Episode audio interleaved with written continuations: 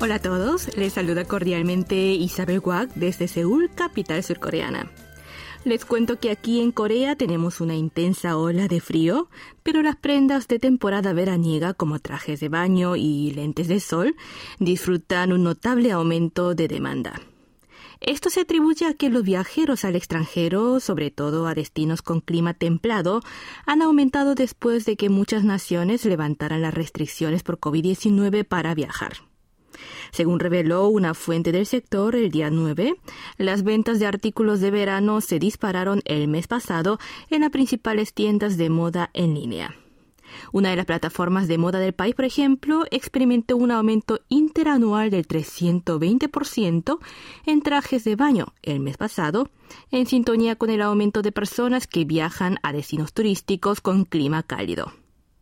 También han aumentado los viajes de coreanos a Japón, donde el clima es relativamente más templado que en Corea, después de que el gobierno japonés reanudara en octubre la entrada sin visa, que quedó suspendida por el coronavirus.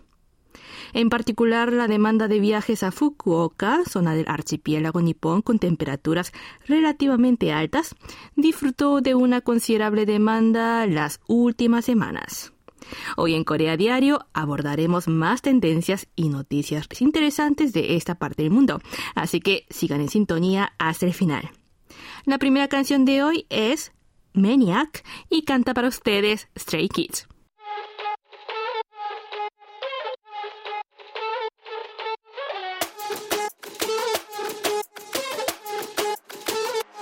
Let's go.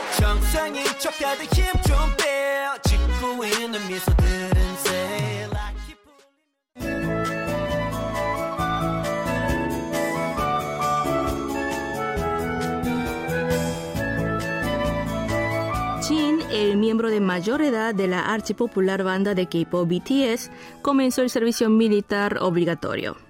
El martes 13 por la tarde, Jin o Kim Sok-jin por su nombre real, ingresó a un centro de entrenamiento en el condado Yeoncheon, al extremo norte de la provincia de Gyeonggi, donde recibirá un entrenamiento militar básico de cinco semanas. Tras ese periodo será asignado a una unidad militar donde servirá como soldado en activo hasta el 12 de junio del año 2024.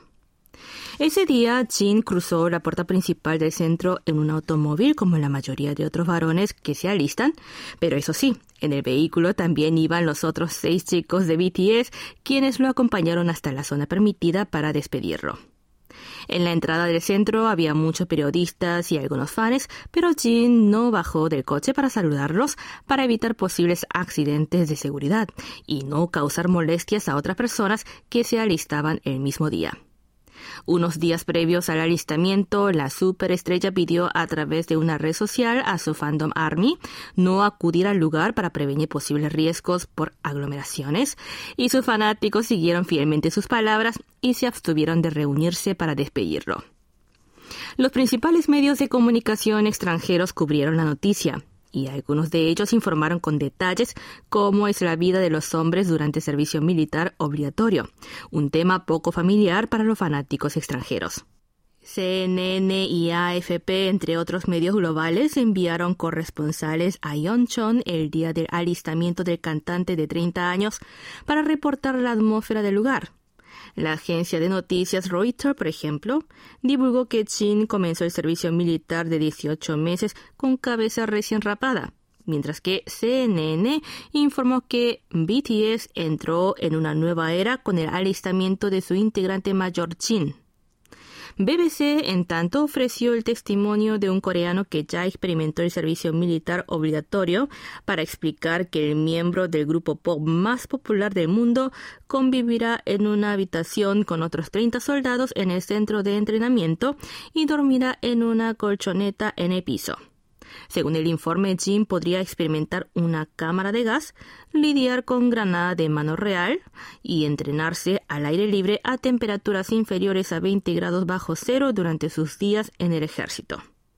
Reuters y BBC divulgaron que los fanáticos entraron en pánico al saber que Jin podría ser enviado a una unidad de primera línea tras completar cinco semanas de entrenamiento. Cabe destacar que los chicos de BTS harán la mili uno tras otro, comenzando por Jin. se espera que Suga, nacido en 1993, J-Hope y RM, nacidos en 1994, Jimin y V, nacidos en 1995, y el menor Jungkook, que nació en 1997, se alisten en ese orden.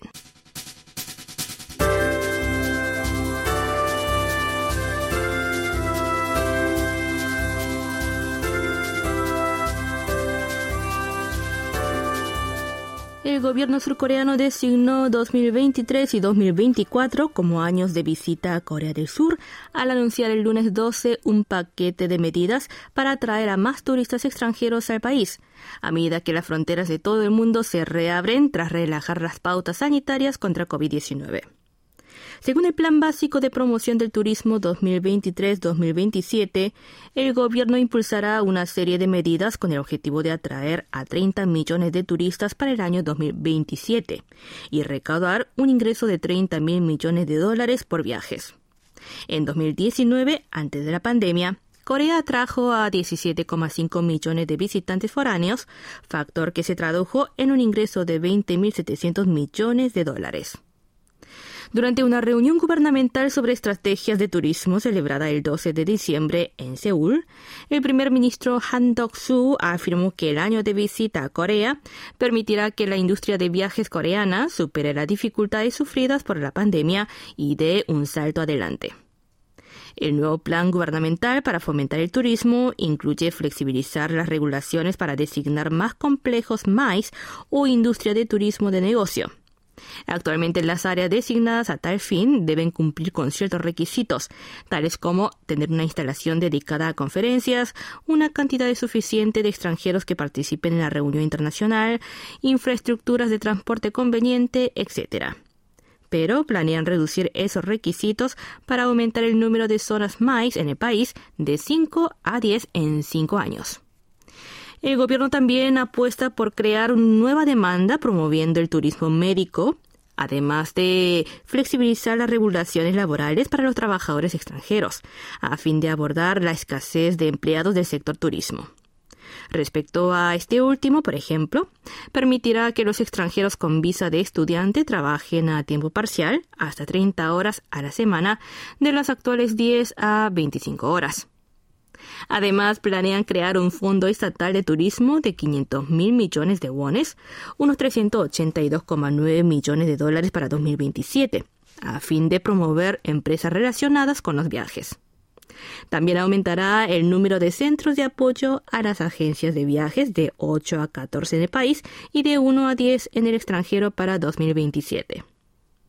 Corea apostará asimismo por atraer viajeros de lujo, principalmente de países de Asia-Pacífico.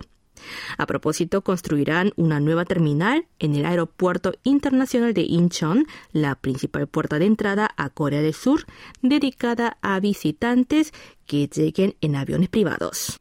Y bien amigos, es hora de irnos a una pausa musical. Escuchamos una canción de Ailey, se titula Iré a ti como la primera nieve.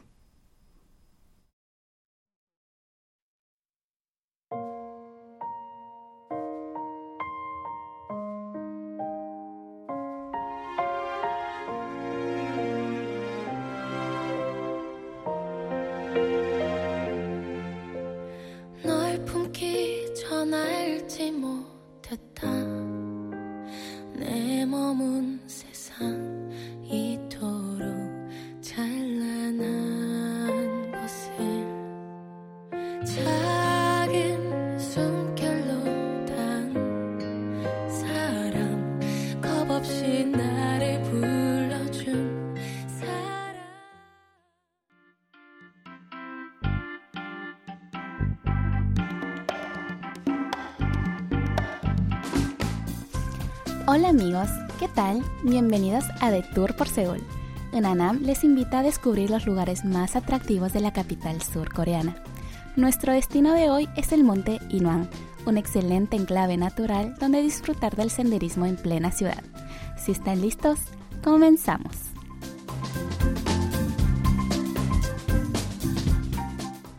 Bien muchos creen que la principal característica de Seúl son sus elevados rascacielos y sus modernos edificios, la ciudad capitalina está rodeada de montañas con rutas de senderismo muy bien cuidadas una de las montañas más representativas de Seúl y consideradas lugar de visita obligada para los extranjeros que viajan a Corea, es el monte Inuan, que se caracteriza por su proximidad, por unas vistas panorámicas inigualables y por rutas relativamente fáciles que permiten subir a la cima y bajar en solo dos horas. De entre la decena de rutas de senderismo que ofrece este monte rocoso ubicado en el centro de Seúl, les recomiendo una que comienza en el valle Susongdong y termina en el parque Sajik. Les cuento que el paisaje de dicho valle, situado al pie de la montaña, es tan hermoso que incluso en el siglo XVIII, Chongson, un gran maestro de pintura paisajista tradicional de Corea, lo plasmó en una obra que se exhibe en el Museo Kangsong, en el distrito de Songbuk al noroeste de Seúl pero también conserva un importante valor histórico, pues se estima que allí se ubicaba Piedang, una casa del príncipe Ampyeong, tercer hijo del gran rey Sejong de la dinastía Joseon, conocido por ser amante de la cultura y el arte, aunque actualmente es difícil encontrar huellas de esta construcción. Tras disfrutar del fresco arroyo del valle de Susongdong, si quieren hacer senderismo, les recomiendo el camino del monte Inuan, que ofrece una experiencia singular e inolvidable.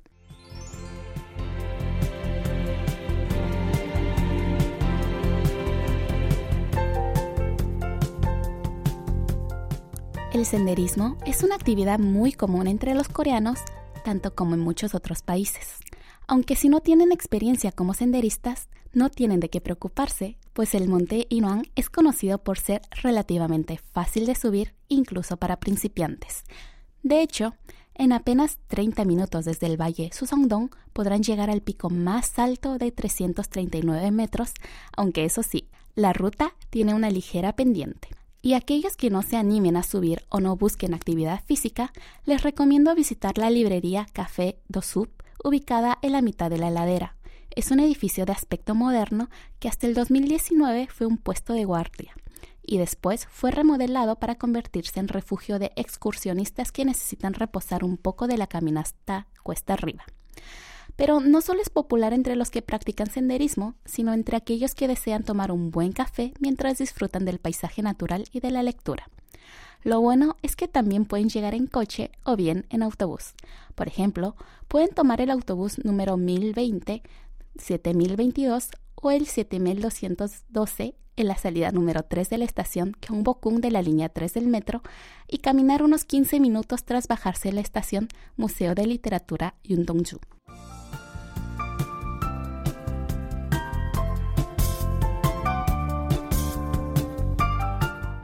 Al llegar a la cima del monte Inuan, podrán disfrutar de una asombrosa vista panorámica del paisaje urbano de Seúl, incluida la emblemática Torre N de Namsan. Y no olviden tomarse una foto en la roca Sakapavi, llamada así por su forma similar al sakat, un sombrero cónico tradicional de Corea, pues la parte de arriba de la roca es el punto más alto de la montaña. Luego, pueden bajar por el sendero de la fortaleza Hanyang-dosong, pues el monte conecta con una de las secciones de tan famosa fortaleza construida en 1396, el quinto año de reinado de rey Taejo, para marcar los límites de Hansongbu, entonces nombre de la capital, y defender la ciudad de invasiones extranjeras. El espectacular paisaje de Seúl que podrán ver a cada paso les hará olvidar el cansancio del camino.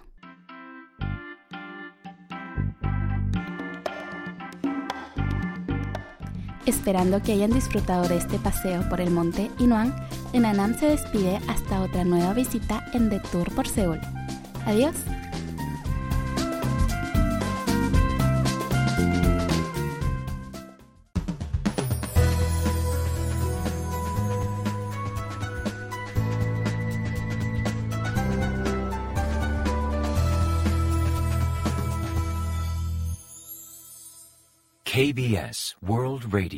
Están escuchando Corea Diario en la conducción de Isabel Wack.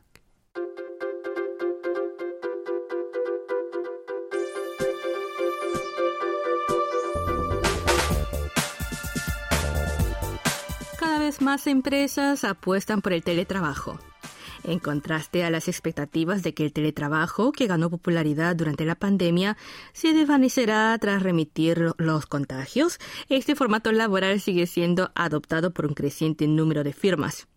Si bien al principio de la crisis sanitaria la razón por la que las empresas introdujeron el trabajo a distancia fue la seguridad, ahora se suman motivos como atraer más talentos o reducir costos. Una de las principales aplicaciones de servicio de entrega a domicilio, PayMin, por ejemplo, permitirá a todos sus empleados trabajar desde casa de lunes a viernes a partir del 1 de enero. Esta empresa introducirá el llamado sistema de selección libre del lugar de trabajo, que permite a su plantilla trabajar en cualquier parte del mundo con tal de cumplir el horario laboral entre las 10 y media de la mañana y las 4 de la tarde. La intención es hacer que los empleados trabajen en un entorno donde cada uno pueda concentrarse mejor y ser más eficiente. Ante la implementación del nuevo sistema laboral, muchos trabajadores de la empresa han comenzado a hacer sus planes para vivir por un mes o más tiempo en otras regiones, como la isla turística Jeju o la ciudad de Gangneung, famosa por sus playas, o incluso a un país extranjero. En tanto, un creciente número de conglomerados del país optan por crear oficinas satélites separadas de la sede e incluso ubicadas en otras ciudades o países. Por ejemplo, las oficinas satélites con unos 250 escritorios que el gigante electrónico coreano Samsung Electrónica habilitó en el distrito Gangnam en Seúl y en la ciudad de Daegu en octubre, han sido usadas hasta la fecha por más de 3.400 empleados, muchos de los cuales eran desarrolladores y diseñadores de software, que pueden realizar tareas de manera independiente en cualquier ubicación. Otros de los principales conglomerados de Corea como SK, LG y POSCO también se han sumado a esta tendencia y crean sus propias oficinas satélites o bien colaboran con empresas de oficinas compartidas para permitir a su plantilla trabajar con más libertad sin tener que acudir a la sede. Las empresas que se han sumado a la corriente de dejar las oficinas convencionales tienen un denominador común. Están entusiasmadas por atraer talento pues cada vez más personas prefieren trabajar en una ubicación privilegiada que esté equipada con diversas comunidades. Además, muchas firmas se están dando cuenta de que no hay necesidad de que todo su personal trabaje en el mismo lugar. Si bien algunos empleados necesitan trabajar cerca de su base de clientes, los que están menos ligados a la ubicación pueden trabajar donde sea, algo que además reduce costos.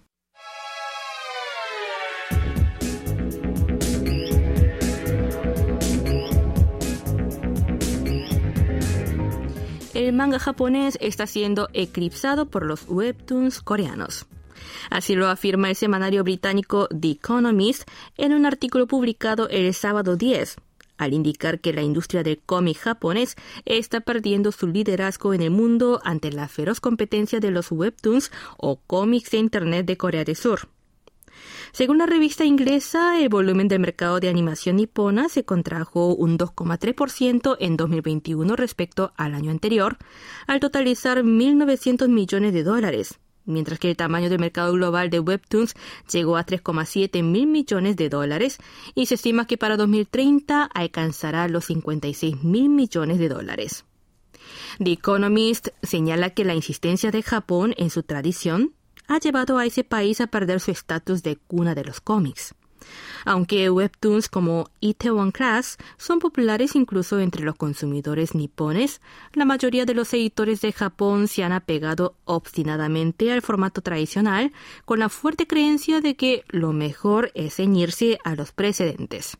De hecho, el modelo de negocio de la industria del manga, donde las historias se publican primero en revistas semanales y luego en libros, apenas ha cambiado desde la década de 1960.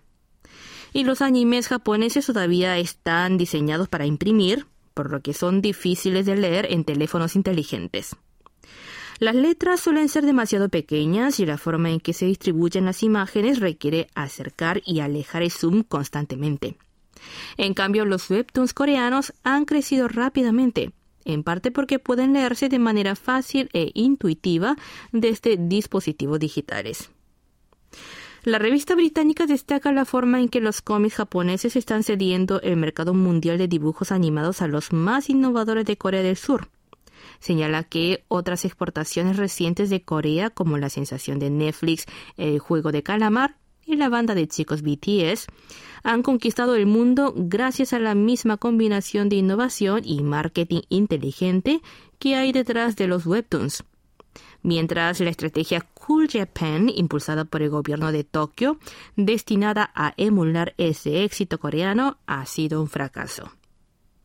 El semanario inglés también presta atención a que los fanáticos del manga japonés estén envejeciendo. El lector promedio de Weekly Shonen Magazine, una antología de manga para niños lanzada en 1959, ahora tiene más de 30 años. Asimismo, The Economist advierte que los cómics japoneses pueden terminar como algo para gente mayor, pues niños y jóvenes prefieren los webtoons por su facilidad para acceder desde sus teléfonos inteligentes y sugiere la necesidad de que la industria de los cómics nipones haga algo para adaptarse al gusto de las nuevas generaciones. Con esto llegamos al final de esta edición de Corea Diario. La canción que cierra la edición de hoy es de Nayeon. Su título es 밥. 안녕히 계세요.